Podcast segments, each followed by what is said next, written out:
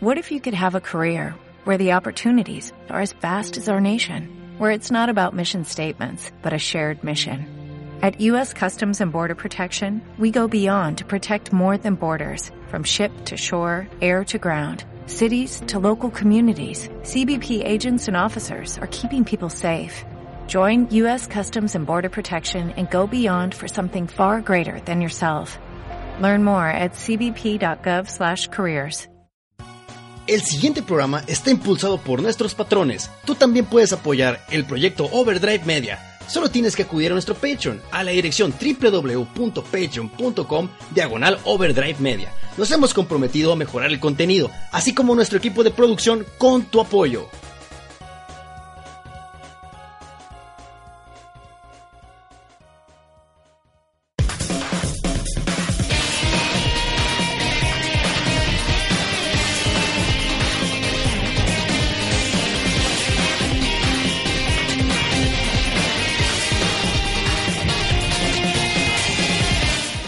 Bienvenidos a esto que es el Destroy the Core, el podcast donde hablamos de videojuego, eh, shooter, de shooters, de shmups, de shoot em ups, de ¿qué más? ¿Cómo de matamarcianos, tío, eh, de todo tipo de de, de, de, pues, de juegos de disparos en, en 2D, por lo general son juegos 2D. Eh, no necesariamente con gráficos 2D, sino a lo que nos referimos es que eh, la, perspectiva que tienes eh, es en 2D, ¿no? Eh, hoy vamos a hablar de un jueguito bastante curioso, un juego muy curioso para Xbox 360, que ya lo habíamos mencionado aquí, el Xbox 360 es como la como la consola que pues revivió el género poquito pues, o, lo, o, lo, reavivó, ¿no? Lo, lo, lo, como que lo levantó poquito o le dio como un segundo empujón. En eh, su momento era como el último bastión uh -huh. del género. Exactamente. Y pues vamos a hablar de Automedius Excellent. Ahorita, ahorita hablamos de él, pero antes de empezar con el tema, pues hay que presentar a mi partner de este podcast, el Destroy the Core, y es nada más y nada menos que Alex Roth. ¿Cómo estás, Alex? Muy bien, ya listo y de cierta manera emocionado por grabar de nuevo. Uh -huh. Es este jueguito que, si en sí este no es lo mejor que ha hecho Konami, es bastante curioso. Sí, es un juego que bueno, mencionamos ese jale, ¿no? Este, antes de, de, ya pasar tema, vamos a mandar un saludo a la gente que nos apoya en el Patreon de Overdrive Media. Que ya saben que el Patreon de Overdrive Media es donde ustedes pueden eh, apoyarnos eh, monetariamente desde un dólar al mes. Eh, no necesitan dar más. Entonces dices, ah, yo quiero ayudar a estos güeyes un dólar al mes. Ya lo pones ahí y pues al final de cada mes se cobra y a nosotros nos llega y así, ¿no? Entonces con esto pues nosotros podemos seguir continuando, eh, que que seguir continuando es una redundancia, perdón mi estupidez. Eh, y de esta manera continuamos haciendo podcast, o sea, tenemos ya saben podcast como el Retrocast, que es un podcast de videojuego clásico. Tenemos el Destroy the Core, que hablamos de shooters. Tenemos el Limit Break Podcast, donde hablamos de videojuego actual tenemos el Late Night Show, donde simplemente nos unimos toda la gente que, que habla de eh, que hace podcast en Overdrive Media, nos ponemos a platicar de cosas de la vida. Tenemos el Salticas, donde hablamos de juegos de pelea. Tenemos el Chincas, donde se habla de anime. Tenemos el, el, el Monstercast, donde hablan de, de este anime de las chicas monstruo, que no me acuerdo cómo se llama. Ah, Monster Musume. Eh. Tenemos el Inmamables que aparece los jueves en la noche, que es un podcast donde hablan de cosas así friconas, este variado, es un podcast de revista por decirlo de alguna manera. Y varios proyectos más, ¿no? Algunos vienen en puerta y eh, también queremos incursionar un poco en lo que es el video, hacer un canal de YouTube o algo así y empezar a hacer streaming, pero necesitamos de su ayuda. Y, pues ya hay gente que tiene más de un año, eh, tiene bastante tiempo ayudándonos. Eh, creo que llevamos 15 meses ya con, con este. O sea, llevamos un año, tres meses. Y la verdad es que los agradecemos un montón, ¿no? Entonces la gente que, que nos apoyó en este mes de septiembre es Clowncy, hectáreas de tacos al pastor Lel, Edgar Plaza, Alex Roth, Asís, Ángel López, Guiadomón, Iván Cortés, Cosó, Javier 01123, Alfredo Ruiz, Don Pato, Ernesto Magaña San Juan, Carlos Rabiela, José Miguel Ortega Ramos, David Nex, Oscar Arán, Ed Ornelas, Teo Puente, Daniel de la Torre, Antonio Núñez, Pablo Daver, Usuario 422, Armando Preciado, Denis Barraza, Elioni y Ax G. Muchas gracias a todos ustedes por apoyarnos. Y pues gracias a ustedes, como ya mencioné, continúa Overdrive ¿no? Que, que sin, el, sin la gente que nos apoya en el Patreon y sin la gente que nos escucha, porque no solo es gente que, nos escucha en vivo, sino también hay mucha gente, la mayoría de la gente que nos escucha es en MP3 también les queremos agradecer porque pues gracias a ustedes aparecemos en los primeros lugares de de iTunes, no necesariamente los primeros primeros lugares de las listas, pero casi siempre estamos en What's Hot, ¿no? What's ¿cómo dice hot? Como que, es lo nuevo y que es lo no sé qué y la chingada. Entonces ahí aparecen nuestros podcasts, varios de los podcasts que aparecen ahí son de verdad y media. Y pues eso, eso es gracias a ustedes, o sea, no es gracias a nosotros que hacemos los podcasts, es a ustedes. ustedes lo escuchan, y va subiendo el, rating, ¿no? Entonces, muchas gracias, gente. Y ahora sí, vámonos. O bueno, no sé si hay gente en el chat. Ah, sí hay gente en el chat. Eh, un saludo a Clownsic, un saludo a Asis, un saludo a Tiberacuma y a José Gregorio Castro. Entonces ahora sí, gente, vámonos al tema del día de hoy.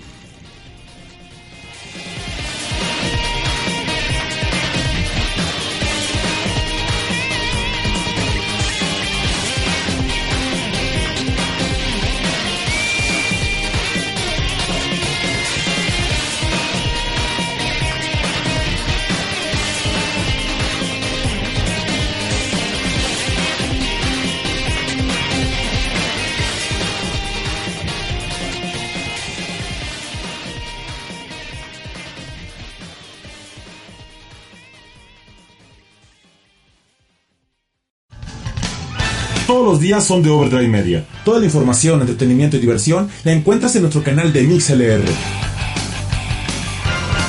Jueves. A partir de las 10.30 pm, la información palurda que necesitas para terminar la semana la encuentras con Los Inmamables. Cine, TV, literatura y mucho más. Muy buenos días, noches, madrugadas tengan todos ustedes. Estamos en un nuevo capítulo más de los inmamables. Bless, bless, bless, bless, bless, bless, bless, bless, Viernes. Desde las 10 pm, Overdrive Late Night Show. Los locutores de Overdrive se juntan para platicar de nada y todo, anécdotas y diversión. Bienvenidos a esto que es el Late Night Show de Overdrive Media. Hoy vamos a tener la verdad es que esta semana eh, hubo varios intentos de grabar uno, pero no sé qué trae el Sebas que no ha querido grabar. Sábado, 6 pm, el Monstercast. Todo lo que necesitas saber sobre Monster Musume, manga, anime, juegos e información relacionada con esta obra. Bienvenidos al Monstercast, el podcast que habla de todo y, a, la vez, de nada. Donde Comenzamos.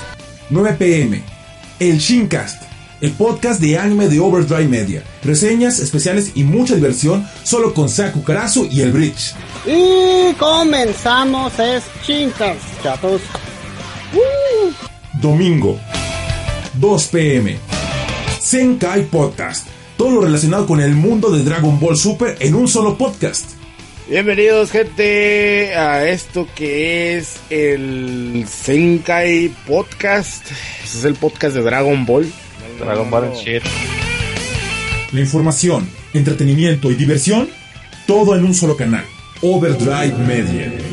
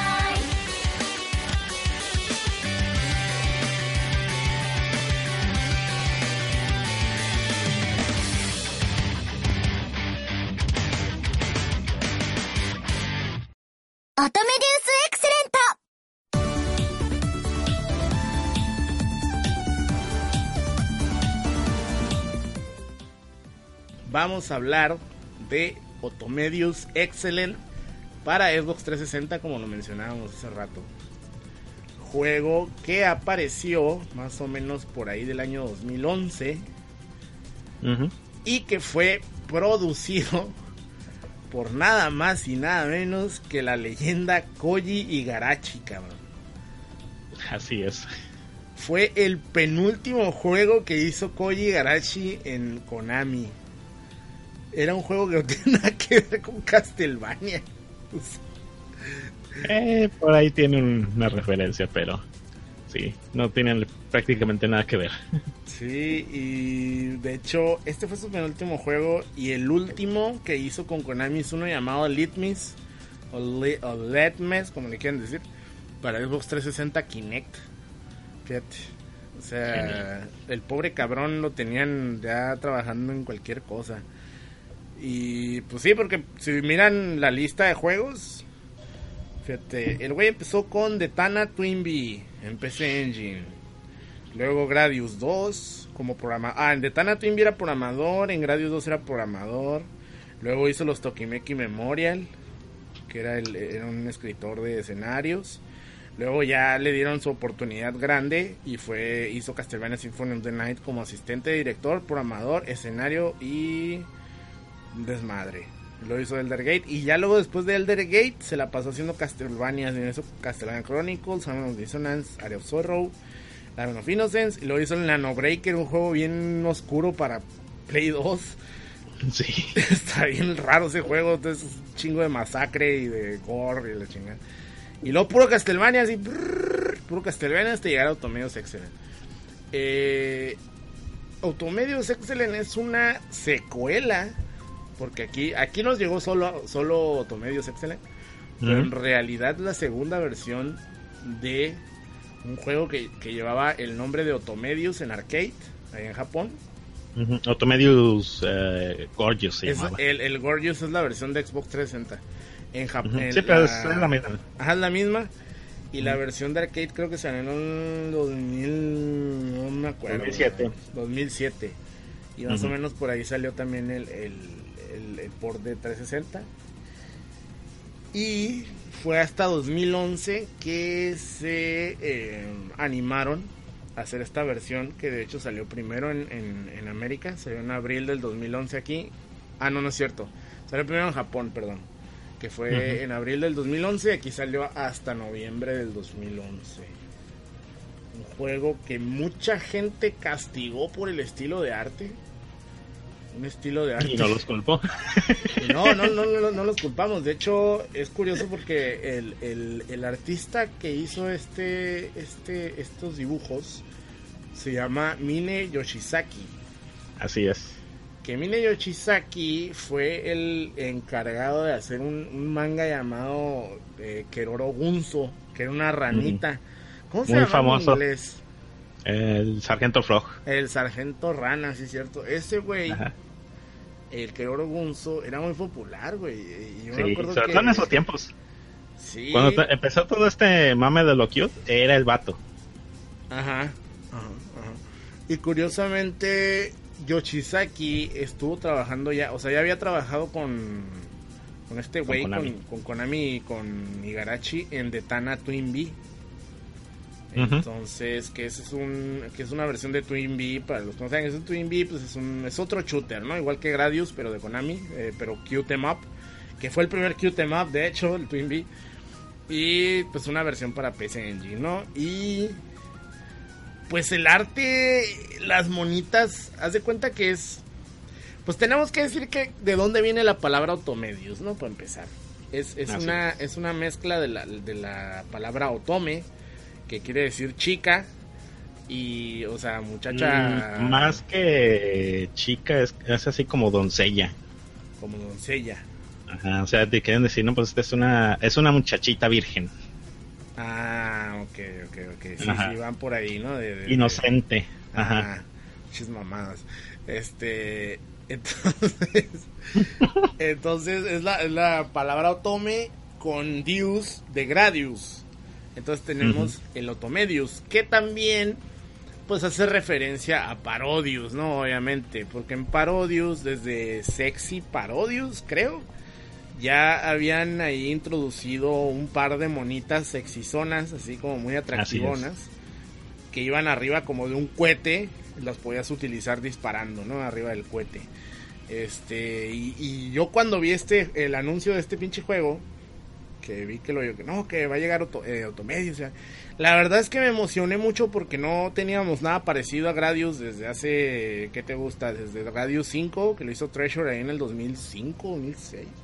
Uh -huh. O 2004, no me acuerdo. No, 2005, ¿no? Creo que es el, creo que el Gradius 5 es 2005. Mm. Ahora no me acuerdo no de qué año es. No, no, no me acuerdo uh -huh. de qué año es. Pero era ver otra vez Gradius. Y me llamaba mucho la atención. O sea, sí dije, ay, güey. Y la gente se quejaba mucho del arte, pero yo dije, pues el arte me vale pito, ¿no? Al final de cuentas, lo importante es el gameplay. Y el gameplay sí es muy parecido a Gradius. Eso es lo que sí podemos, pues, por lo menos, eh, decir, Ajá. ¿no? Eh, esto del, del, del estaba leyendo que esto del arte utilizado en Otomedios venía ya de, de, de cosas como Cape, eh, con juegos como Muchi, eh, Sama, ¿no? Sí, pero este, o sea, juegos como Mushihime-sama y todos esos que ya, usa, que ya usaban este monitas Ajá. como naves. Eh, como lo, la serie de Tohu, por ejemplo, también. -huh. lo hacían de una manera eh, se podría decir eh, pues menos corriente. Es que en realidad, en realidad, fíjate, es que dicen, no, pues se parece a Unchime Sama, Ibara y todo este pedo. Pero yo la verdad mmm, considero que fue Konami la que empezó con esto, o sea... Eh, es que no, no, no, no, ajá, a lo que voy no es tanto en, el, en, eh, en lo de las chicas de, de, nave, esto ya tiene tiempo. Sino que en este juego lo hicieron no, no por una decisión artística, sino por una decisión de, llamar la atención de, Ajá, de, de, un grupo que no, realmente no le interesan los shooters. Este tipo de diseño va para un grupo más otaku. Uh -huh. Porque la, las monas sí están bien sexosas, innecesariamente sexosas. Sí, o sea, hay unas monas que tienen los pechos enormes, este, casi no traen ropa, eh, traen una especie como de vestidito, pero pues en realidad no cubre uh -huh. nada Sí, o sea, esto va de. va O sea, el, el, tipo de arte va más dedicado a lo que es el, el otaku que le gusta el moe. Pero si te fijas, las monas están chistosas porque no son como que totalmente sexualmente. O sea. Mm. No sí, son pero unas así, viejotas, si, ¿no? si, lo ves, a, o sea, eso ya es bien, eh, ya jugando el juego, pero ya si ves, lo ves así la portada como tal del juego, Ajá. dices, ah, ¿qué chingados es esto? Sí, sí, sí, sí, pero a lo que me refiero yo es que si tú miras a la mona, son como chubis, güey. No son como muchachas eh, bien formadotas, pues. Uh -huh. Están raras las monas, porque sí tienen moe a lo idiota, la cara la tienen de personaje moe, eh, los vestiditos y todo este pedo, pero este cabrón no dibuja a las monas tan curvilíneas como te las podrías imaginar, no sé, en un anime más. No, es Así que no es. me viene un anime. Es que, es que, es que esto es moe, no es tanto loli.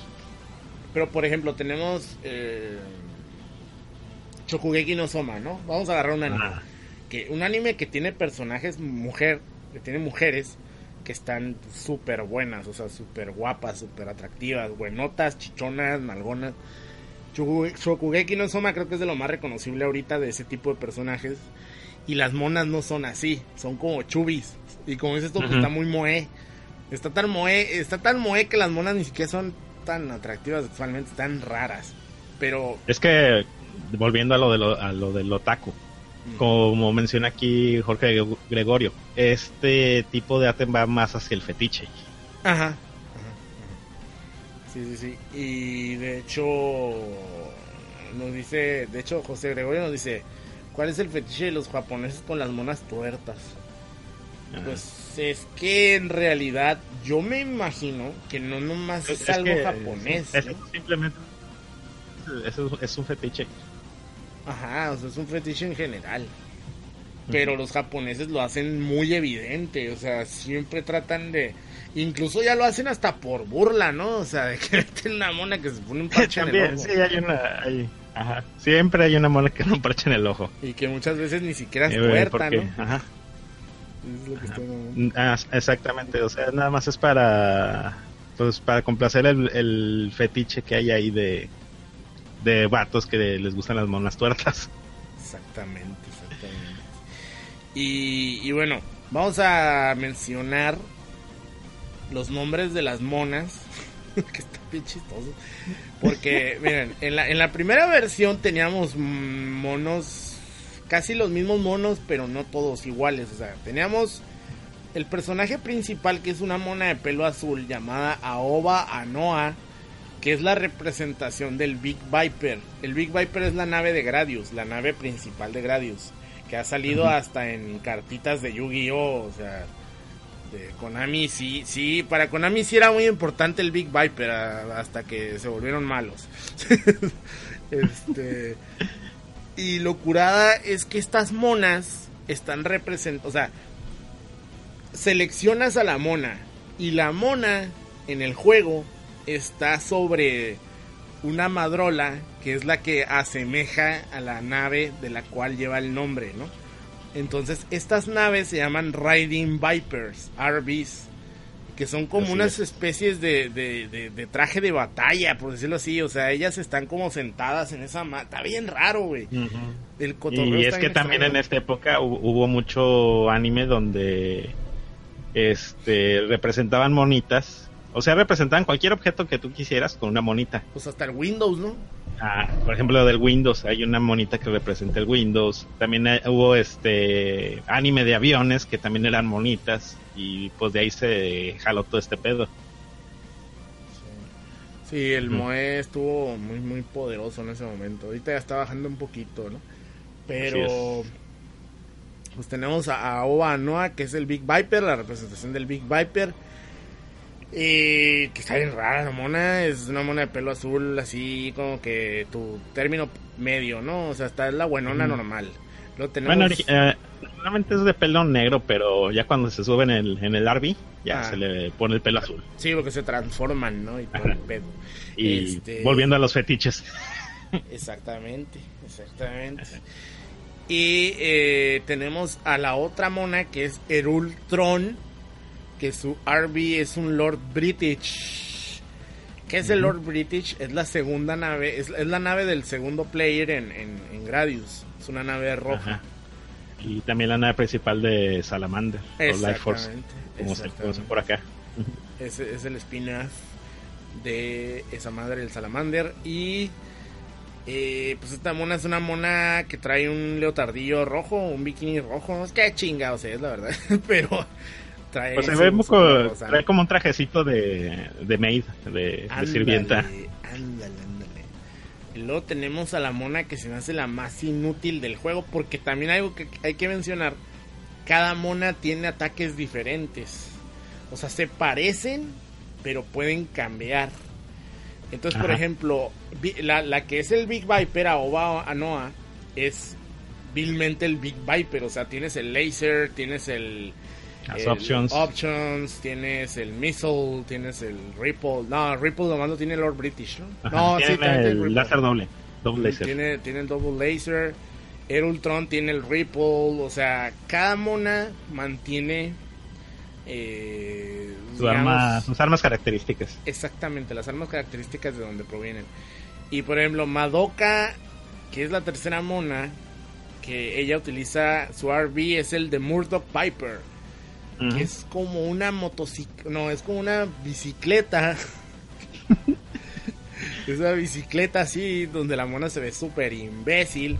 Y enfrente trae como una especie como de paraguas y el paraguas como que dispara. Está bien raro el pedo. Pero esta cabrona tiene unos ataques bien pinches lentos y la neta me desespera mucho. Y luego tiene... No tiene laser, no tiene ripple, tiene como unas balas hacia los lados, o sea, unas balas en tres. De, Y un rocket punch. Tiene un rocket punch. Bueno, está bien rara la mona. Pero algo que hay que aclarar es que esta mona, este, en sí, sí, esta mona, este, no, no es inventada para este juego, sino que ya viene de, de la serie de Twinbee. Es la hija del Dr. Mardock, que pues ahí en la serie de Twinbee, pues es este, la botana del juego, Es, se el, podría es el doctor Machirito. Es el doctor. Machirito, es el villano, hagan de cuenta. Ajá.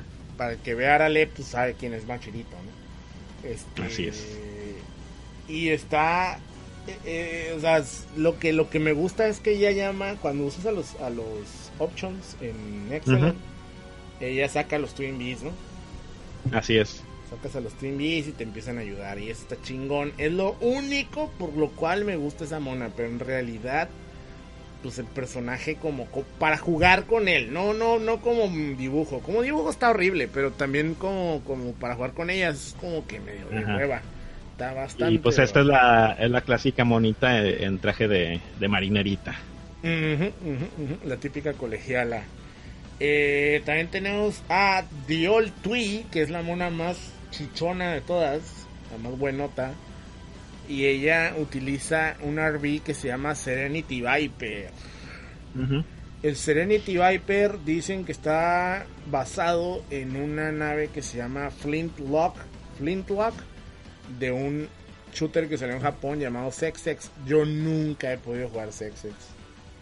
Eh, está bueno, es este, de hecho salió una, en una compilación este para PSP.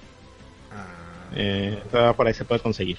Eh, pero sí es un juego que salió a principios de los noventas y es muy muy al estilo de R-Type. Sí, es un arcade, ¿no? No, creo que no Ujú. salió en. O ha de haber salido en Play 1 o algo así. En PSP. Ah, ok, ok. Eh, también tenemos a Emon 5. Emon 5 es un personaje que se retiró de la versión de Excellent. Pero en la versión original, Emon 5 sí aparecía. Y él trae una nave llamada Seal Viper con, con X. Sería Shield Viper, ¿no? Shield. Viper. Y R-Type. Y él está basado en Goemon, que es este personaje que todos amamos y que nunca más vimos, por desgracia. Y que nunca más Y volveremos que a ver. nunca más volveremos a ver hasta que pueda haber alguien por ahí, algún intrépido como los que están trabajando con Ryuichi Nishizawa para hacer los, los, los remakes de, de Monster World. A lo mejor de esa manera, porque Goemon no es un personaje de Konami. O sea, el dibujito del pelo azul tal vez sí puedes decir que es de ellos. Pero el personaje de Goemon no es de Konami. Esa es una leyenda japonesa, entonces ahí se la van a pelar. Pero pues también el problema es que la mayoría de los estudios indies que se animan a hacer este tipo de juegos son occidentales. Y, Ujú. y, y- y Goemon en Occidente no fue tan popular, pues es el pinche No, problema. nunca fue tan popular. Es el pedo. Y bueno, y, eh, también tenemos a Titanium. Que, Volvemos a los fetiches. que sí, y, y, pues ella trae una nave que se llama Big Core Examine. Y pues ella es la típica cabrona que tiene el ojo puteado, ¿no? O sea, no, no. Es, está, está, este, ¿cómo se dice? Tuerta, como dijeron ahí en el chat. Que Ajá. pinches ojetes.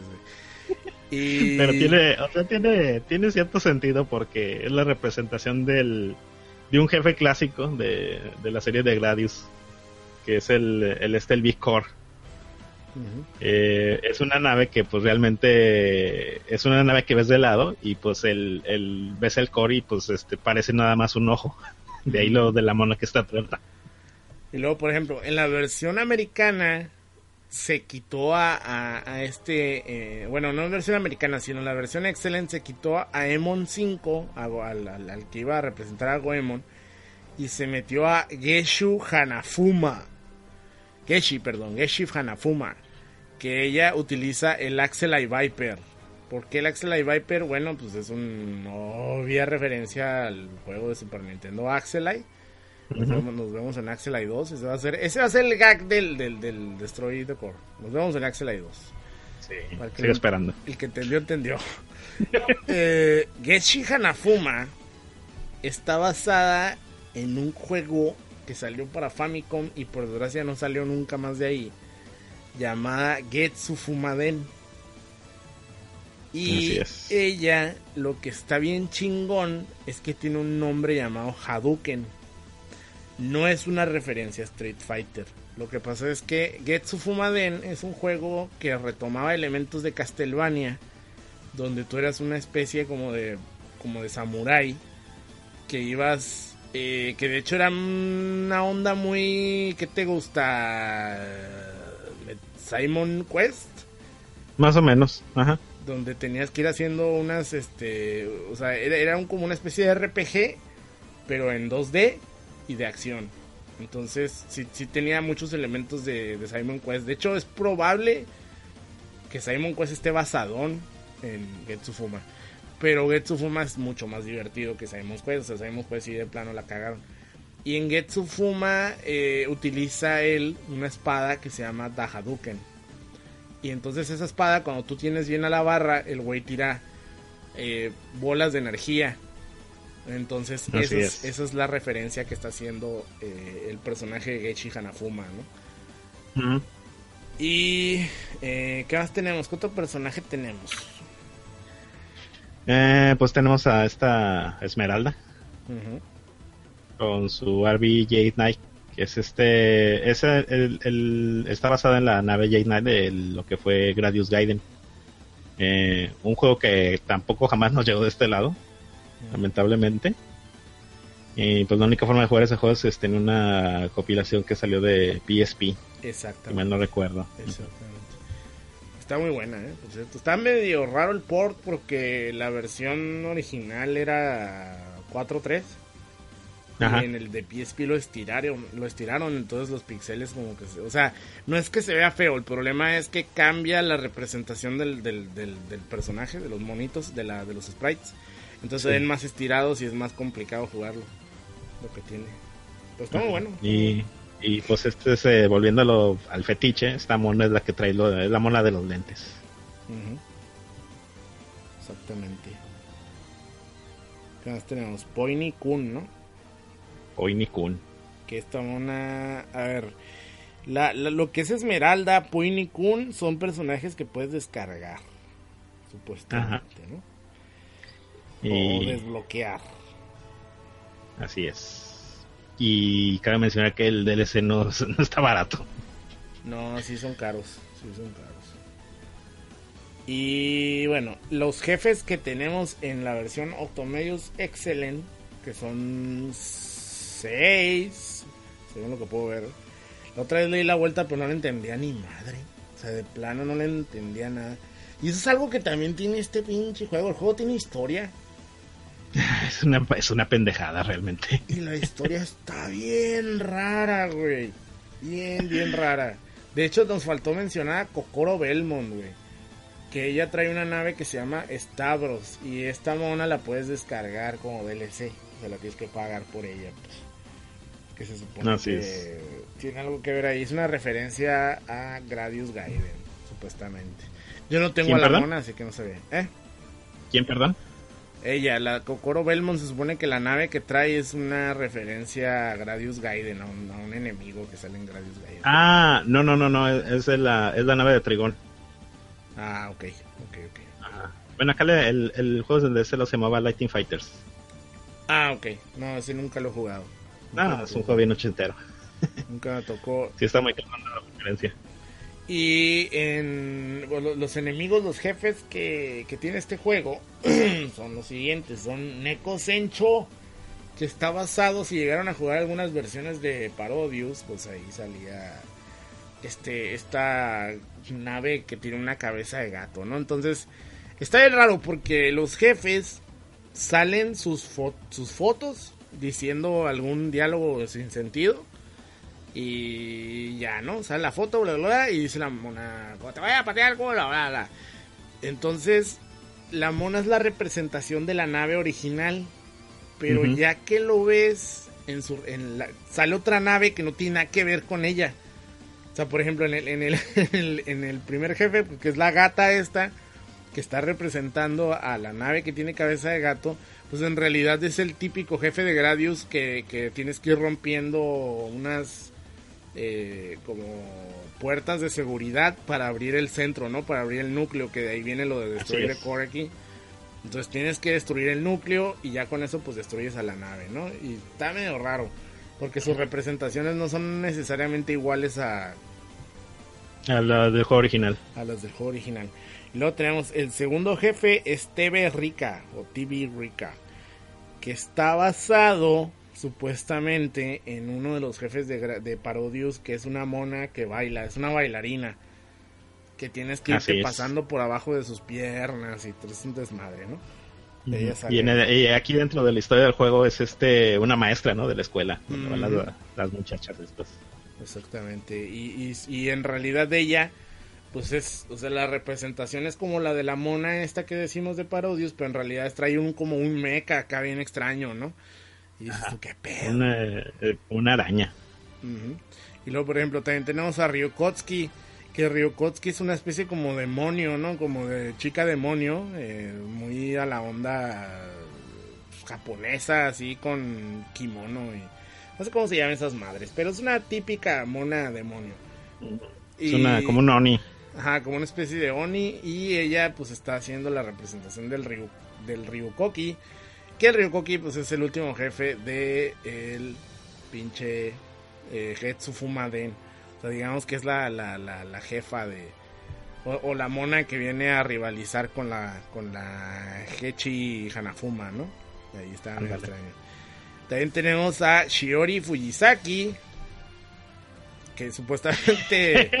que eso es una mamada. Yo cuando la vi a la mona esta dije, qué chingados, güey. Y luego cuando vi la forma de la nave, pues tampoco tiene nada que ver. Y, o sea, ella es una mona que hace representación de Tokimeki Memorial. es la mona de casi todos los Tokimeki Memorial. Exactamente, y su nave es una madrola así, igual como la que dije hace rato, que vas abriendo el núcleo y le vas pegando.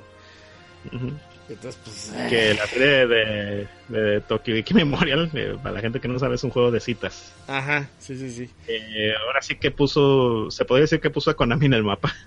Exactamente. En Japón sí está cabrón ese pedo. Eh, y luego tenemos a Ruby y Cobalt, que estas son unas monas que aparecían, que es lo que mencionamos hace rato. Ellas son de Gokuyo Parodius.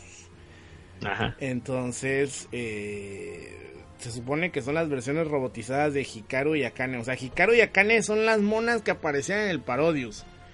Y aquí les pusieron Ruby y Cobalt, que son lo mismo, pero no son lo mismo.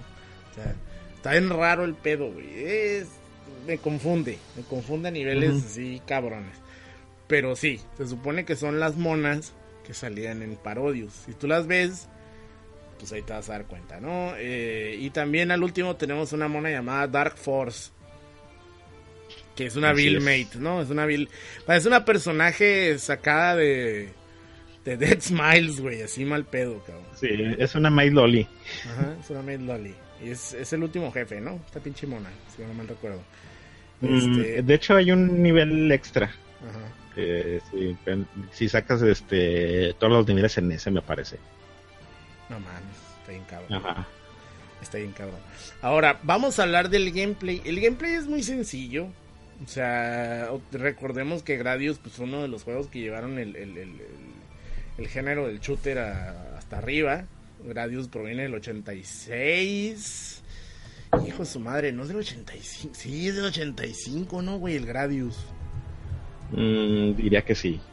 Sí, me acuerdo que era del 85. De hecho, ahí tengo la versión que sacaron para PlayStation 4 y siempre sale ahí. Mm, no, mira, Gradius es del 88.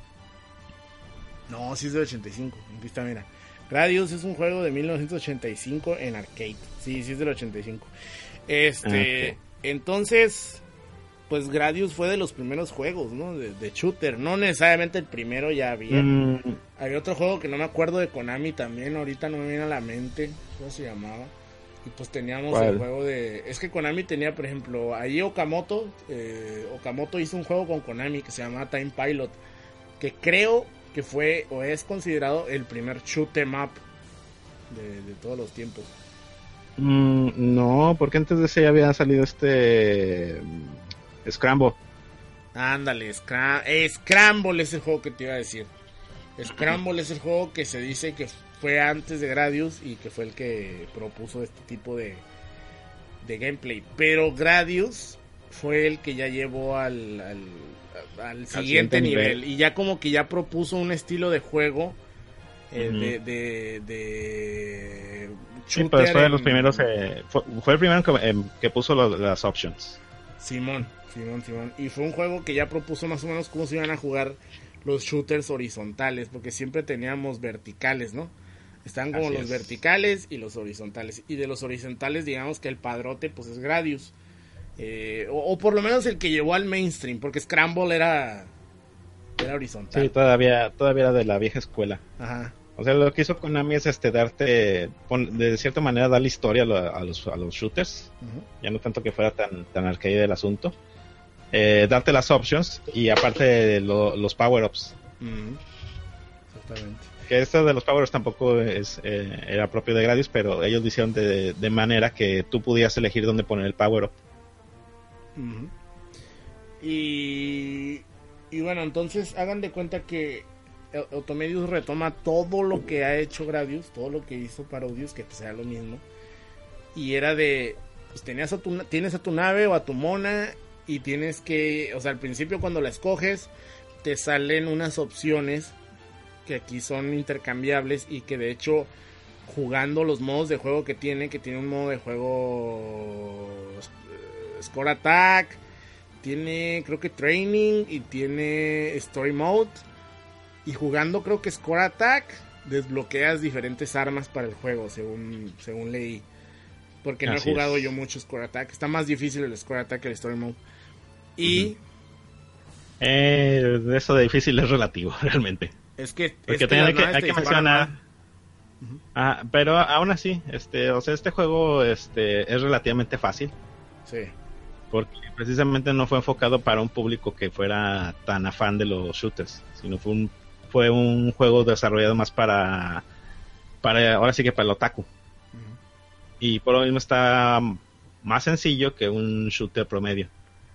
Sí, en, en Y- algunos aspectos sí, pero por ejemplo, algo que sí hace complicado el juego y no es intencional, al menos no creo que lo sea, es que tiene unos fondos, Ah, sí.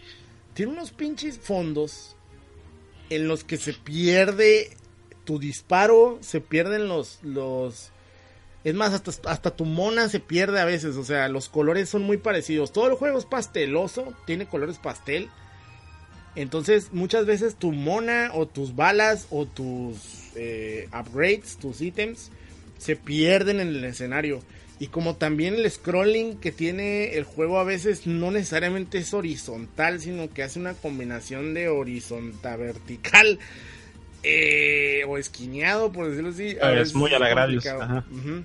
Entonces, eso a veces hace complicado poder saber a qué le estás disparando. Y, y es lo que a mí no me gustó. A mí no me gustó que los escenarios se hagan ahí una mezcla con, con las balas y todo ese pedo. Sí, sí me hizo complicado. Y como dice Alex, o sea, el juego ya que lo aprendes y ya que sabes qué pedo y a, y a reconocer las balas y todo este rollo, pues batallas menos. Pero por lo menos la primera vez ibas a decir, ay cabrón, qué chingado está pasando. Porque si hay unos cielos ahí azulísimos, así chinga pupila. Y pues por lo general la bala es este de color azul de tu nave o cosas así. Entonces sí hacen que se pierda mucho, ¿no? Pero Así es. pero el juego tiene unas gráficas medio, medio raras, o sea, es como no sé. Sí, ¿Cómo las no, no es lo, me- no es lo mejor que ha sacado Konami. No, es que el juego sí se ve pinchón. Sí. a pesar de que dicen que tenía más eh, más presupuesto que la primera versión, ¿eh? que, el, que el- No, la primera versión está horrenda. Ajá, la primera versión está horrenda y a esta versión le, le dieron tanto presupuesto que hasta metieron un anime ahí, un pedazo de anime que tiene. Ajá. Este, tiene un intro en anime y todo el pedo. Pero aún así, eh, volviendo a lo que es el gameplay, eh, cuando, cuando vas a escoger a tu nave, ya cuando escoges a tu vieja, a tu mona, ya puedes seleccionar las armas que vas a estar mezclando. Al igual que en Gradius, aquí tú ya tienes, pre- o sea, dices tú, cuando empieza el juego vas a decir, quiero que tenga balitas, quiero que tenga la velocidad, quiero que tenga el láser y quiero que el último sea un escudo. Ok. Entonces tienes, igual que en Gradius, tienes ahí las letras de, de cada cosa. Y al último, pues tienes tu, tu icono este de, de interrogación, ¿no? Tu signo de interrogación. El signo de interrogación, recordemos que es o la o agarras la el escudo y creo que lo- si lo agarras por segunda vez es el es como una explosión, ¿no? Ajá. Algo así. Y también tienes tu L, que es de láser, y así los misiles, la M de misiles. Entonces tú seleccionas las armas que quieres utilizar, las que, las que según tu estrategia en el juego te funcionan mejor. Y obviamente tienes que ir agarrando ítems amarillos, objetos amarillos, que son los, los, los upgrades para tu nave. Entonces, mientras vas juntando estos, funcionan igual que en Gradius. Por ejemplo, si tienes uno, pues nomás puedes seleccionar la primera letra, que es por ejemplo Speed, la S. Entonces, si le presionas el botón, que en este caso es el, control, es el X, el X te deja activar la velocidad. Entonces, por ejemplo, si agarras dos, dos ítems amarillos, ya puedes seleccionar misiles. Si agarras tres, ya puedes seleccionar otra cosa, que creo que es el disparo que es para los lados. Luego, si agarras cuatro, ya tienes los, los láser. Cinco, ya tienes un option. Y así. Lo más. Lo, lo que yo recomiendo en este juego. Que a mí. Yo no me ando complicando la vida. Yo agarro a Viper. Yo agarro al Big Viper. la neta, o sea. A mí me valen madre las otras cabronas. Bueno, me gusta la Getsu Fuma, pero prefiero con lo que ya conozco. Agarro al Viper y mi pedo es agarrar en chinga. O sea, lo primero que agarro es velocidad, porque la necesitas un montón para poderte mover bien. Luego, lo segundo que agarro es el misil, por obvias razones, porque el misil te ayuda a librarte de los enemigos que vienen por abajo. Y lo tercero que agarro es el láser, para luego ya enfocarme en agarrar puros option, hasta juntar los cinco que puedes juntar o cuatro, y luego ya agarrar el escudo. Y la, y la, y la, ¿cómo se dice? La tech de este juego para mí es siempre tener las suficientes ítems para que nunca se me acabe el escudo. O sea, siempre tener el, el, el- escudo al el- máximo. el escudo al máximo y yo poder escoger el escudo cuando se me acabe. O sea, si se me va a acabar, yo ya tengo que tener ahí las, las seis o cinco ítems amarillos que se necesitan para poder activarlo de volada. Eso para mí es la, la tech, la, la, la técnica, ¿no? De este juego. No sé cómo lo veas. ajá, y en este juego no hay tanto problema porque te llueven los, lo- las bolitas esas que necesitas para hacer upgrades. que es lo que lo hace muy fácil, pero a la vez es complicado porque, por ejemplo, si te mata un jefe o si te mata un personaje que, digamos, ya vas a la mitad del escenario y te matan, no, no, no llenas tan fácil las, las armas, ¿eh? Sí, sí es un juego como Gradius en el aspecto de que yo a Gradius sí lo veo. Empiezas en el primer escenario, juntas todo en chinga y se trata de sobrevivir con esa vida. Porque si te matan, valiste cabeza. Está bien difícil que te recuperes, pero difícil la madres. Y en En este juego, en Pero en este juego, en este juego no, en este juego aunque pierdas tus, tus upgrades, sí lo puedes pasar. híjole, yo, lo- yo no lo sentí así. O sea, sí lo puedes pasar Bueno, porque tiene continuos Probablemente fue- es porque los jefes que salen aquí, pues ya los conozco, tienen exactamente lo del mismo patrón de movimientos. Sí, sí, sí. Pero Ah. también, si te matan, sí te quedas pelón. Sí te quedas bichi. O sea, sí te quedas sin poder agarrar ítems. Nomás te dan el de la velocidad. Y sí te sueltan, pero no muy seguido. Entonces, si te con el puro disparo normal de la nave, no la cuajas. No la cuajas, güey. Está bien cabrón. Te digo porque lo jugué hace rato y me mataron y, y me quedé ahí con un jefe y no. Está bien pinche difícil. Y si lo maté fue porque estaba continuando como loco. Pero el juego, Mm. el juego sí está complicado. Para una persona que no juega mucho estos juegos, sí va a batallar más todavía. O Ah, sí, está eso cabrón. Sí. sí está cabrón el juego, no es un juego fácil. Y sobre todo, te digo, tiene la bronca de que, se, de que te puedes perder en el escenario. eh, tiene la bronca de que si te matan para recuperar los, los, los upgrades, está cabrón. Y, y te digo, y hay unos escenarios donde sí se ponen mamón las cosas. Los jefes, algunos están muy difíciles, algunos no tanto. Hay unos que están súper. Los jefes que son como el primero, que nomás es pegarle al, al, al centro, al núcleo, pues está fácil.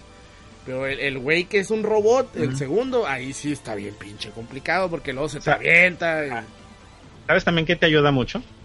¿Qué? De que lo- lo- los, los jefes aquí este, también tienen un, un timer. O sea, nada más se quedan cierto tiempo. Si no los matas en este tiempo, se van. que eso es muy parecido a Icaruga, ¿no? Ajá. Eh, acá hay ah, este. ah, ay, güey, se me olvidó el nombre de la compañía. Treasure. La Treasure. También es, es uno de Treasure. Este, pues la verdad es que, eh, pues no hay una mecánica de, de nivel, de agarrar puntos, ¿no?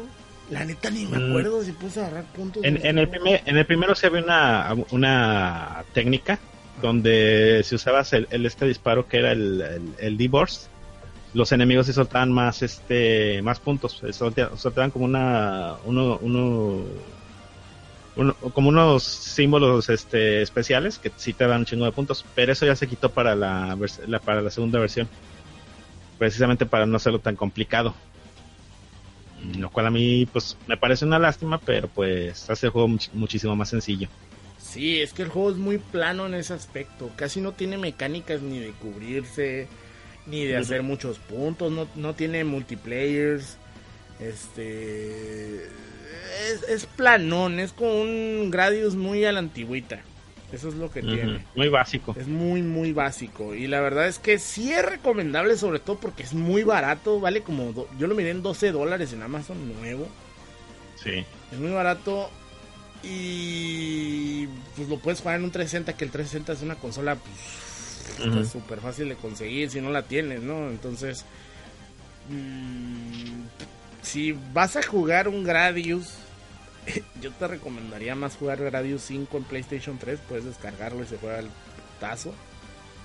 Pero Así si es. quieres conocer algo raro de lo que hizo Konami ya pos, pos muerte de todo, güey, o sea, ya en 2011, ya en esta década estamos hablando, ¿no? Un poquito antes de morir ya la compañía, bueno, no, no ha muerto la compañía, pero ya de, de que le valgan gorros sus franquicias, pues Otomedios Excellent es lo último que hizo y yo creo que es lo último que va a hacer, güey. Y es triste porque ahora sí que fue el último shooter por parte de Konami que fue publicado aquí en América. Sí, que también está bien raro, güey. ¿Y sabes qué es lo más pinche raro? La versión de colección, la Special Edition. Es un pedo tan extraño, güey, que sigo sin saber cómo chingados se animaron a traerlo a América, güey. ¿Por qué? Porque trae una... O sea, trae el juego. O sea, es una caja plateada, bien bonita, por cierto. Trae el juego, trae un libro de arte, trae un disco de música. Que la música es pedorrísima la música, me van a disculpar, pues está bien pinche. Tiene unos ahí eh, tributillos a Gradius y a otros juegos, pero, ay, jole, sí está bien Están pinche. pinchones. Está bien Sí. pinche la música. Y el, trae una almohada, cabrón. Trae una almohada. No es una Dakimakura porque, pues, no mames. Pero Ah, trae es, es una... un- es una vil es una funda de, funda, cojín. es una fonda de cojín sin albur. Y pues de, de frente trae a la mona, a la principal, a la Aoa, Noa, Nava, o como se llame. Y del otro lado, pues trae a todas las bitches, ¿no? Acá. Y.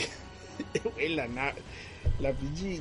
Yo no sé, güey, quién fue el cabrón que. Yo no lo compré. A mí me lo regaló Alex Roth. O sea, a Alex Roth me lo mandó. Me mandó la versión normal. Pero no me quiero imaginar al cabrón que fue a comprar la versión de colección de esta madre. Yo fui a comprarla, güey. Neta, no mames, están de haber visto con cara de hijo de su chingada. Ah, Güey, te- era Konami, Gradius. No sabía lo que estaba comprando. Pero sí te han de haber visto acá, güey, pelo largo y la verga, güey. Han de Sí, dicho, güey, "¿Qué me vieron bien pinche raro". este- ¿Qué pedo con este güey a la verga? Sí, güey. Pero pues también así compré Dead Smiles. Sí, sí, de hecho sí. Este, pero Dead Smiles, a diferencia de esta madre, sí es un pinche juegazo. O sea, de- Ah, bueno, sí. para mí. O sea, para mí Dead Smiles sí le pega una pedo retroverguiza. No, no, no, sí, sí, es un... Sí, nada que ver. En todos los aspectos, ¿eh? Música, arte, gráfico. Los, gráficos, pues son, son 2D, pero pues ven más bonitos. Este, pero bueno, son seis escenarios. Lo único que recuerdo es que al extra. final, al final. Hay uno extra, hay uno extra que desbloqueas este... Eh, matando todo en ese. Y hay uno de DLC. Que es basado en Twinbee. Ah, ok. ok. Ajá. Eh, eh, antes de antes de decir las cosas finales, también este este es un juego multi- multiplayer, puedes Mm. jugar hasta tres personas, lo cual está chido, pero también tiene un lado bien culero. El lado culero es de que tú, si tú eres el personaje principal y a ti te matan, todos pierden, aunque los otros todavía tengan vidas. Mm, Que eso está estuvo bien raro. No sé por qué se tomó esa decisión. Estaban en drogas a la verga. Y ¿Quién fíjate sabe? que está bien raro el, el Sí leí que el multiplayer, yo no lo juego multiplayer, pero sí leí que lo puedes jugar en línea. Ajá. Pero era como, es que sabes que el juego se siente tan soulless, güey, tan sin alma, pobrecito, güey. Neta, o sea, es el primer juego en que hablamos aquí en Destroy the Core donde de plano no, no estamos súper satisfechos con él, o sea. Bueno, yo al menos, y lo siento sin alma el juego, güey. Lo siento Sí. como que quiso hacer algo bien chingón, o, o querían hacer algo que en verdad Mm, que en verdad no, yo- tuviera o sea, contentos a los fans, ¿no? más que, en- como ya te había dicho al principio, este fue un juego más que satisfacer al, al fan del shooter, fue para satisfacer al, al otaku. O sea, no, este, no, este juego no fue hecho para las personas que aman los juegos de Gradius o, o de Twinbee o de las franquicias de Konami, sino más bien fue para atraer un público que no, no, no, no puede ser, no, no es fan de, lo- de estos juegos y pensaron que pues con las molitas los, los podían atraer. Sí, que es también lo que llegó, que empezó a hacer Cape, ¿no? Pero Cape lo hace, como dices tú, no lo hace naco, o sea, lo hace de una manera que los personajes son atractivos, pues. Por ejemplo, Ajá, acá hay y Katana. una razón de ser. Ajá. Acá Katana para mí tiene el mejor arte que ha metido Cape en un juego. Para mí. Está hermoso ese juego. Está increíble todo lo que ha hecho con Akai Katana Cape. De hecho, yo creo que otro juego que, que también se asemeja en, en- tanto en arte como en como el juego, el Pro Gear. Lo Pro Gear, pues es un pinche pedo, ¿no? Pero bueno.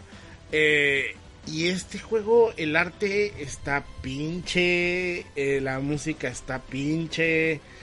El. No sé, o sea. No Los niveles están pinches. La historia, sí es que la historia nunca ha importado en un shooter, ni tiene por qué importar ni nada, pero la historia es una ridiculez. O sea, ni siquiera es una. Se supone que es una pinche guerra donde que te- está todo metido ahí, la historia del Gradius, ahí, con unos viajes en el tiempo bien marihuanos. Es una estupidez. No sé, o sea. no sé, estoy bien decepcionado. Es un juego muy mediocre, hay que decirlo ya. es un juego mediocre, es un juego mediocre que quiso hacer algo en algunos aspectos, no llegó a nada, no llegó ni siquiera a ser, no sé, ni siquiera los fans del anime pedorro de Lolis eh, o de Moe pues llegaron a jugar esto, la neta. Yo creo que mejor hubieran sacado un Gradius 6, como Dios manda, con Treasure ahí, y le hubieran dado de comer a, a Maegawa. que, que en vez de hacer es- que en vez de hacer esta cosa, esta cosa es un despropósito. No es un juego malo, o sea, lo vas a jugar No, y te no, vas no, a agarrar no es cura, malo, pero es mediocre. Pero es medio- O sea, hace todo a medias. hace todo a medias, pero se quedó en el camino bien cabrón, bien cabrón. Y de hecho, o sea, los escenarios no son agradables, el- no te dan ganas, de- no es de que digas, ah, no mames, este escenario, no, la neta no, no los vas a recordar. O sea, hay unas, hay unas partes que son en la playa y de pronto al último llegas a un castillo de Castlevania. ¿Por qué? Porque Igarashi, o sea, no, no, no, no, no, no, o sea, no, lo siento, Koji Igarashi, Iga, vete a hacer juegos de Castlevania, que es lo único que sabes. Sí, la neta. La neta, cabrón. Y bueno, este, aún así me da gusto que hayan metido a esta mona que hace referencia al, al, pinche Getsu Fuma. Porque a mí me gusta mucho Getsu Fumaden, me gusta mucho el juego, yo lo conocí no hace mucho, lo conocí el año antepasado. Eh, gracias a un youtuber que se llama Import Gaming for the Win. Jimmy Japa se llama el güey, pero bueno, se pone Jimmy Japa, pero su canal es Import Gaming for the Win. Y él habló de, de Getsu Fuma y de hecho hace un muy buen hace un muy buen este, ¿cómo se dice? Como review, pero a la vez te habla de la historia del juego y todo este pedo. Está muy chingón. Y de hecho, la recomendación de, de, de, este programa va a ser jueguen Getsu Fumaden.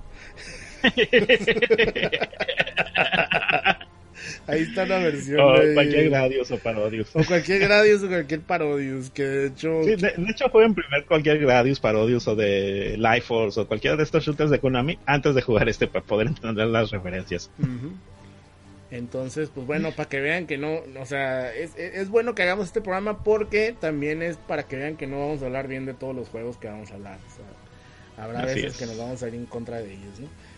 Repito, aún así no lo odio ni nada por el estilo, simplemente no se me hace un gran juego, no se me hace un buen juego que yo voy a recomendar. Pero... Es una curiosidad. Es una curiosidad. Y es algo que sí quiero tener. O sea, qué bueno que me lo mandó el Alex Roth, como me regaló Alex Roth, porque sí lo quería tener en mi colección. Pero no es algo que yo vaya a hacer feliz así a la gente. Mira, este juego es grandioso. O que en 20 años le vaya a hacer un retrocast de... El retrocast de Otome. No, ni madre. pues ahí está. ¿Algo que es agregar? Ándale. No mames. No, no va a pasar nunca. Oye, este, ¿algo que quieres agregar? Uh, no, no, básicamente ya dije lo que tenía que decir. Jueguen, jueguen, mejor los juegos que están basados en este, en, en este juego. Y, es que... y se van a divertir mucho más. Y es que ni los jefes, güey, ni los jefes son divertidos. Están no. pinches, güey. Eh, o sea, te digo, la, la dificultad no es tan mala porque, tío, sí tiene unos pasos ay, güey, pero de todos modos, mm. no, güey, no, no, no, no, no. Ni eso lo salva, ni eso. No. Ay, eh, pues bueno, gente, eso ha sido todo por, por ahora con el Destroy the Core. Por Gradius, digo, Tomedios Excellent, perdón. Este, un juego que pues, pudo haber sido algo y no, no, no llegó a nada. Eh, con personajes raros, ni siquiera son carismáticos, vamos a dejarnos de mamás. Este, si se nos olvidó algún personaje, si nos equivocamos en algo, la neta lo único que nos vamos a equivocar es que está bien pinche. O sea, eh, pues de hecho hay mucho, hay más personajes eh, que salen ahí dentro del juego, pero pues ya son referencias muy oscuras. Sí. Eh, sí, mejor recomiendo jugar de vuelta. Recomiendo jugar los juegos en los que están basándose. Y pues eh, es muchísimo más disfrutable este, entender la referencia de esa manera. Sí, eso sí. Si no, pues ahí está Gradius 5 en, en, PlayStation Network. Cada rato lo ponen a 2, 3 dólares. Pues ahí está, ¿no? Ahora sí. Creo que es todo. Muchas gracias por haberse quedado. A la ¿No tenemos comentarios? Eh, ah, no me acordaba. Déjame ver si no tenemos comentarios, amigos. Bueno, antes de, de, pasar, si tenemos comentarios, gente que nos está escuchando, pásense al, al Facebook de eh, Destroy the Core. Ahí en facebook.com, diagonal, Destroy the Core. Pueden dejarnos sus comentarios, pueden dejarnos sus dudas cualquier cosa. Vamos a ver si de pura casualidad, ¿no? Mm, ten tenemos uno del, del programa Reflex, ¿no? antepasado. Ajá. Los seis meses o que la. Este. a ver. Perdón. ¿Lo quieres leer tú? El de. El de ese del, del Reflex. A ver, de. Ok. Eh, nos escribe aquí Víctor Machuca Farias. Eh, hablen de Galaxy. Eh, no soy mucho de shooters, pero este juego me enamoró. Hablen de él para saber de qué juegos tomo inspiración e irme hacia esos juegos. Se agradece, se agradece un podcast de este género del cual soy totalmente novato y con sus recomendaciones iré jugando más shooters de poco a poco. Un abrazo desde Chile.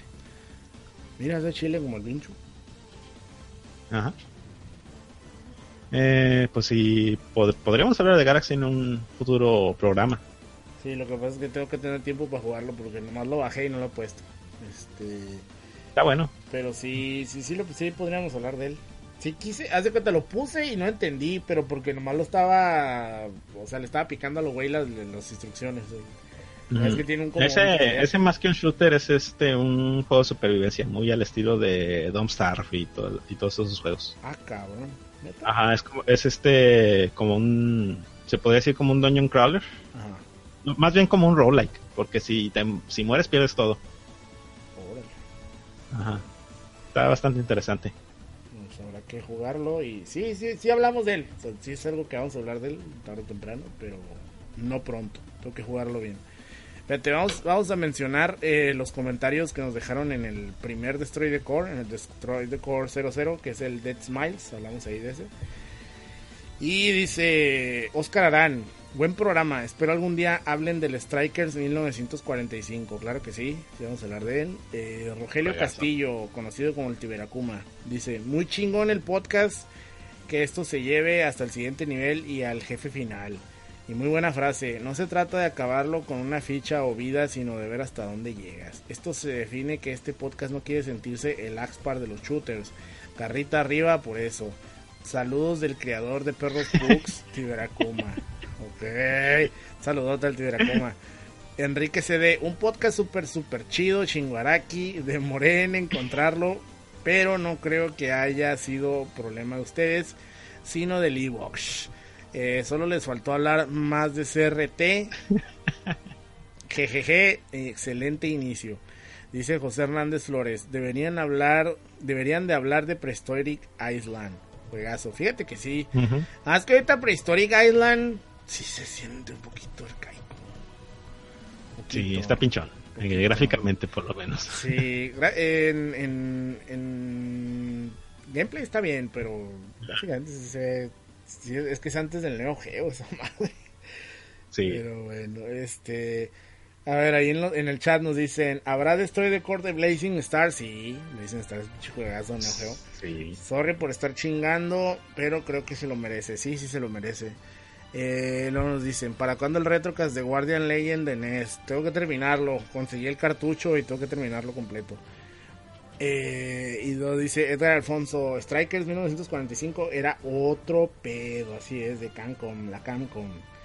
Y ya, es todo. Muchas gracias, gente, por habernos ahí este, escuchado, ya sea en vivo o en eh, MP3. Es muy importante que nos dejen sus comentarios a la gente que escucha Overdrive Media. No olviden dejarnos un comentario al respecto de alguna duda o de alguna aclaración o cualquier cosa. Su retroalimentación es muy importante y es algo que queremos hacer énfasis últimamente, ¿no? Entonces, a cualquier podcast que escuchen, ya pueden dejar ahí los comentarios o incluso nos pueden ahí en, en, en Twitter, si les gusta usar Twitter, pueden seguirme como arroba de Carcid y mandarme cualquier comentario ahí, pues yo les hago llegar ahí, ¿no? ¿Tu Twitter cuál es? Alex Rodo 8305. Ahí está, Ahí me arroba pueden Alex mandar. Ajá. Ahí le pueden mandar al Alex o queriendo duda comentario. Pues ahí está, gente. Entonces, ya nos vamos y nos escuchamos en dos semanas más para otro Destroy the Core. Vámonos.